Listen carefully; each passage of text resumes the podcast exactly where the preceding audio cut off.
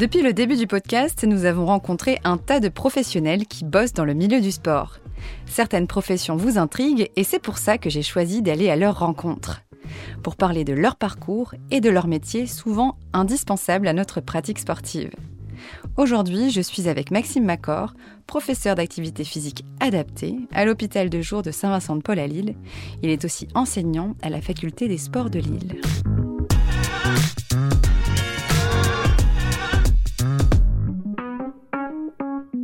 Bonjour Maxime. Bonjour Céciliane. Alors toi, tu es professeur d'activité physique adaptée. D'ailleurs, j'ai entendu le plus souvent prof d'APA, mais là, tu m'as même dit enseignant d'activité physique adaptée. Exactement, on est plus, on utilise plus facilement le terme enseignant en activité physique adaptée, mais ça correspond également à prof d'APA ou professeur d'APA. On a plusieurs euh, titres, on va dire. Alors raconte-moi concrètement, décris-moi ton, ton métier.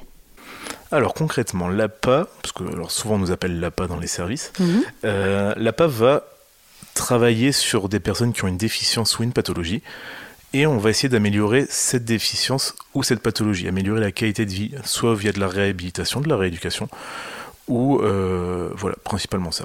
D'accord. Et euh, tu peux bosser dans quel genre de structure quand tu es enseignant? Alors c'est assez divers justement, on peut travailler sur toute déficience, toute pathologie, que ce soit par exemple de la déficience intellectuelle, déficience visuelle, dans les services hospitaliers, pour euh, ben, l'obésité, euh, la rééducation, les SSR, suite à des accidents vasculaires cérébraux, les AVC. On travaille un petit peu dans toutes les pathologies, également cancer, euh, suite à des traitements de cancer. Ça rejoint un peu les, les recommandations de l'HAS de 2011 qui recommande de l'activité physique pour toutes les pathologies.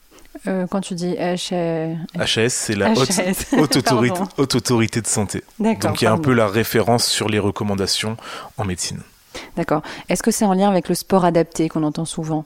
Alors ça peut être en lien également. Donc le sport, les fédés de sport adapté vont euh, généralement embaucher des enseignants APA. Donc là, ce sera plus mhm. dans un but de compétition, mais de compétition avec des personnes qui ont une pathologie ou une déficience également. Ce qui fait que l'enseignant APA est tout à fait crédible, tout à fait logique dans ce genre de fédération. D'accord, donc pour encadrer euh, par exemple des équipes euh, ou pour faire progresser un athlète ou une athlète dans son sport. Exactement. Pour le handisport, euh, l'enseignant APA est tout à fait pertinent. Ok. C'est quoi ton rôle exactement? Comment tu utilises le sport dans ton métier? Alors le sport va nous permettre, comme je disais tout à l'heure, de travailler sur une déficience ou d'améliorer les conséquences d'une pathologie.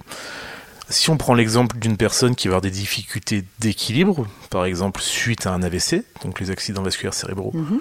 ou euh, tout simplement avec le vieillissement, on peut, si la personne aimait faire du football avant, via l'activité football, travailler son équilibre sur une seule jambe, sur deux jambes. Voilà, on va travailler tout ça. C'est un exemple. On peut également faire du basket pour euh, travailler le fait d'aller vers l'avant pour se lever, se décoller. Après, les personnes en, situation d'obésité, notamment, c'est on va essayer de les inciter à reprendre de l'activité physique pour les aider à perdre du poids, à retrouver un poids normal. Ou à l'inverse, des personnes qui font trop de sport et où ça devient pathologique, d'essayer de réguler cette activité physique pour retrouver du plaisir. Est-ce que, alors moi je me souviens que activité physique adaptée, il y avait également euh, des publics comme euh, les femmes enceintes ou euh, les seniors. Être enceinte et senior, je tiens à le préciser, ce n'est pas une pathologie. Donc c'est encore un autre public que le sport adapté peut, peut suivre Exactement, donc les seniors c'est pour améliorer l'autonomie, garder une autonomie le plus longtemps possible tout au long de la vie, ne pas être dépendant. L'activité physique est conseillée pour les femmes enceintes pour éviter tout ce qui est diabète gestationnel, éviter une prise de poids trop importante, favoriser la grossesse. Donc l'enseignant APA va tout à fait correspondre à ces profils. Et s'adapter totalement. Euh, en fait, c'est le propre du, prof d'APA, ça va être de s'adapter euh, à la déficience ou à la pathologie ou au changement euh, physique qui est en face de lui, quoi. Exactement. C'est vraiment le peut-être que le rôle principal de l'enseignant en activité physique adaptée, c'est, comme son nom l'indique, de réussir à adapter cette activité physique pour que le patient ou que la personne puisse la faire. Sauf qu'on va y mettre un but derrière. Chacun mettra le but, l'objectif de sa séance, de son activité physique adaptée. D'accord. Bon, toi, ça fait combien de temps maintenant que tu, que tu fais ce métier?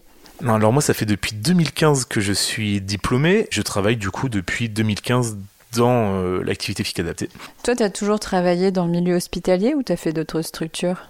Alors en plus de ce que j'ai déjà dit, effectivement, j'ai principalement travaillé à l'hôpital. Donc euh, tout d'abord j'ai travaillé dans un service à la prison psychiatrique. J'ai également travaillé en gériatrie et en psychogériatrie, donc les personnes âgées qui ont des troubles psychiatriques. J'ai également travaillé auprès de personnes qui ont fait des AVC, donc des accidents vasculaires cérébraux. Mais également, j'ai aussi fait au sein de structures telles les IME, les IMPRO, donc les instituts mmh. médico-éducatifs qui accueillent des mmh. jeunes, donc enfants et adolescents, qui ont des, qui ont des déficiences intellectuelles. En fait, c'est très très proche de, du milieu médical, ce que je comprends, ou psychologique. Tout à fait, on va être vraiment... Euh, alors, en tout cas, à l'hôpital, on fait partie de l'équipe paramédicale. Hmm. Pourquoi tu kiffes ton métier? Pourquoi tu, aimes te lever chaque matin et aller euh, faire ton métier? C'est travailler en équipe pluridisciplinaire, regrouper les compétences de chaque métier dans le but d'améliorer la qualité du patient. C'est euh, vraiment le rôle essentiel et ce qui nous fait plaisir également, ce qui donne envie euh, les matins, c'est quand on voit que nos patients vont de mieux en mieux, quand on voit les réussites qu'on a avec nos hmm. patients, c'est ce qui va être motivant. Avec quel genre de métier tu travailles ici C'est pluridisciplinaire? Alors, à l'hôpital, on va travailler avec nos collègues qui vont être ergothérapeutes, kinésithérapeutes, hmm. psychologues, les médecins forcément. Euh, alors médecin, ça va forcément dépendre de la pathologie, donc ce, soit, ce sera des psychiatres, des endocrinologues, des médecins rééducateurs. Euh, globalement, c'est toutes les personnes avec qui on travaille. On peut également être amené, quand on est avec des enfants, à travailler avec des éducateurs spécialisés aussi. Ok. Est-ce que c'est ton seul métier? Est-ce qu'on peut avoir euh, un salaire en étant euh, prof d'APA et n'avoir que ça comme travail ou tu es obligé de trouver d'autres petits boulots? Alors là, c'est un peu euh, là où le bas blesse, c'est que dans les structures hospitalières notamment, nous ne sommes pas forcément reconnus à la valeur de notre diplôme, c'est-à-dire que nous n'avons pas forcément un salaire correspondant à notre licence ou à notre master on garde espoir parce qu'actuellement, euh, la PHP, donc les hôpitaux de Paris, sont en train de faire valider une grille spécifique à l'enseignant APA qui nous permettra de ne plus être sur une grille euh, autre qui nous rémunère moins bien. Oui, donc en fait, là, euh, ça va tout doucement s'harmoniser. Ton métier est quand même récent, même si ça fait quand même une petite dizaine d'années. Hein, effectivement, le métier d'APA date des années 80, a commencé à venir en France dans les années 80. Ça vient, c'est un métier qui vient du Québec initialement, mais les postes, même depuis 10 ans, les postes sont vraiment en train de se développer depuis 10 hmm. ans. Donc, il faut qu'on trouve notre place. Euh, on arrive à trouver notre place actuellement. On est de plus en plus reconnu. Donc, dans la logique des choses, euh, ça va s'améliorer au fur et à mesure. Oui, aujourd'hui, on va dire que c'est un peu disparate. En fonction des structures où tu vas, t'as pas forcément le même salaire. Et grâce à ce genre de grille, on va pouvoir vous situer quelque part. Toi qui formes des étudiants, tu l'as dit euh, tout à l'heure, c'est quoi pour toi un bon prof d'APA Alors pour moi, un bon prof d'APA, déjà, c'est quand la personne va se poser la question qu'est-ce que je peux faire pour améliorer l'état de mon patient? Une fois qu'il aura compris ce qui ne va pas chez ce patient, en fonction de sa pathologie, sa déficience toujours, comment il va pouvoir l'adapter, comment il va pouvoir améliorer ça via son activité physique. Donc déjà, ce sera avoir une bonne connaissance, euh, des connaissances solides sur la pathologie. Ensuite, c'est une preuve d'originalité, c'est-à-dire que l'enseignant APA, l'étudiant enseignant APA, doit être capable de proposer des choses euh, nouvelles, des choses euh, un peu innovatrices, des, pas être simplement sur de la musculation notamment. Hmm. Mais clairement, en fait, euh, t'as pas un manuel, une méthode, voilà ce que vous devez faire avec telle déficience ou telle pathologie. C'est à toi d'utiliser ton vécu sportif et de l'utiliser euh, pour euh, faire bouger, rendre ludique le moment sportif avec le patient ou la patiente que tu as en face de toi. C'est ça? Exactement. C'est alors on n'a pas de solution miracle, on n'a pas de programme tout fait. On peut néanmoins s'appuyer sur des sur la littérature scientifique hmm. qui travaille de plus en plus sur certains types d'activités pour telle ou telle pathologie. Mais c'est la littérature scientifique n'a pas tout fait, c'est pas une bible en soi. Mm. Ça peut être une source d'inspiration, mais il faut essayer de s'en détacher justement pour pas suivre bêtement un programme et proposer, euh, proposer ses propres idées. Rien de mieux que le terrain finalement de toute façon, c'est le meilleur moyen pour apprendre. T'expérimentes, et puis même en fonction des personnalités, des personnes que tu as en face de toi, de, ce, qu'ils aiment. Peut-être qu'ils aiment bien le sport, et peut-être que tu as des gens qui n'aiment pas le sport euh, parmi tes patients. Donc j'imagine que tu dois redoubler d'imagination, de, créativité pour pouvoir euh, euh, ben, rendre la pratique sportive agréable. C'est également en fonction de la personnalité des enseignants à pas, où on aura des pratiques, on aura certains qui préféreront des pratiques plus douces, du genre yoga, pilates, danse, d'autres qui préféreront des choses plus dynamiques, type de la boxe, type des sports collectifs. Donc ça va dépendre de chacun, tout simplement. De notre sensibilité. De la sensibilité de chacun, exactement.